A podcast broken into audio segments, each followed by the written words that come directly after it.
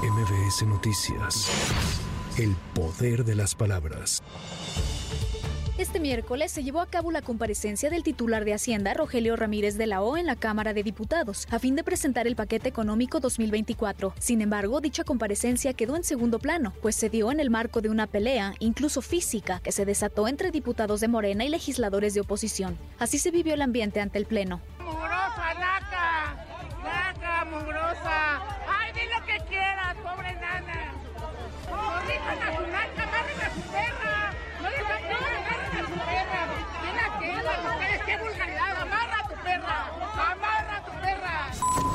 Por otro lado, en el Estado de México, simpatizantes de Morena protagonizaron un pleito en el municipio de Catepec durante el primer evento público y el inicio de las giras de agradecimiento de la gobernadora Delfina Gómez Álvarez. Los hechos ocurrieron cuando los morenistas, pertenecientes a varios grupos políticos del municipio, empezaron con una guerra de porras entre el alcalde Fernando Vilchis y la diputada local Azucena Cisneros. Cabe destacar que aunque la gobernadora quiso calmar los ánimos, los asistentes no la dejaron hablar y la interrumpieron en repetidas ocasiones.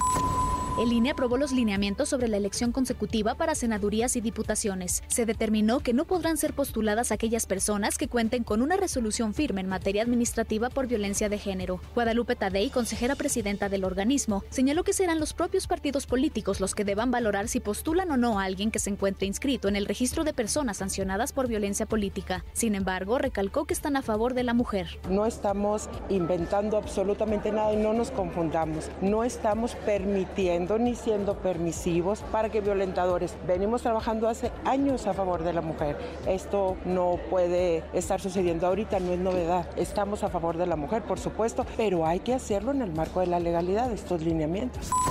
El rector de la UNAM, Enrique Graue, pidió al director de la Facultad de Ingeniería turnar el caso del presunto plagio de tesis de Xochil Gálvez tanto al Comité de Ética como al Consejo Técnico de esa entidad académica, a fin de que se realice el análisis que corresponda. Así lo informó la institución a través de un comunicado. Cabe recordar que la coordinadora del Frente Amplio por México fue acusada en redes sociales de plagio en el trabajo con el que se tituló en la carrera de Ingeniería en Computación.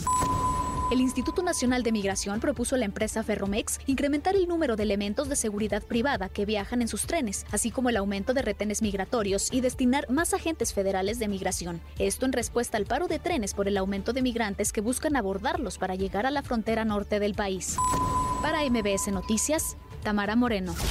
MBS Noticias. El poder de las palabras.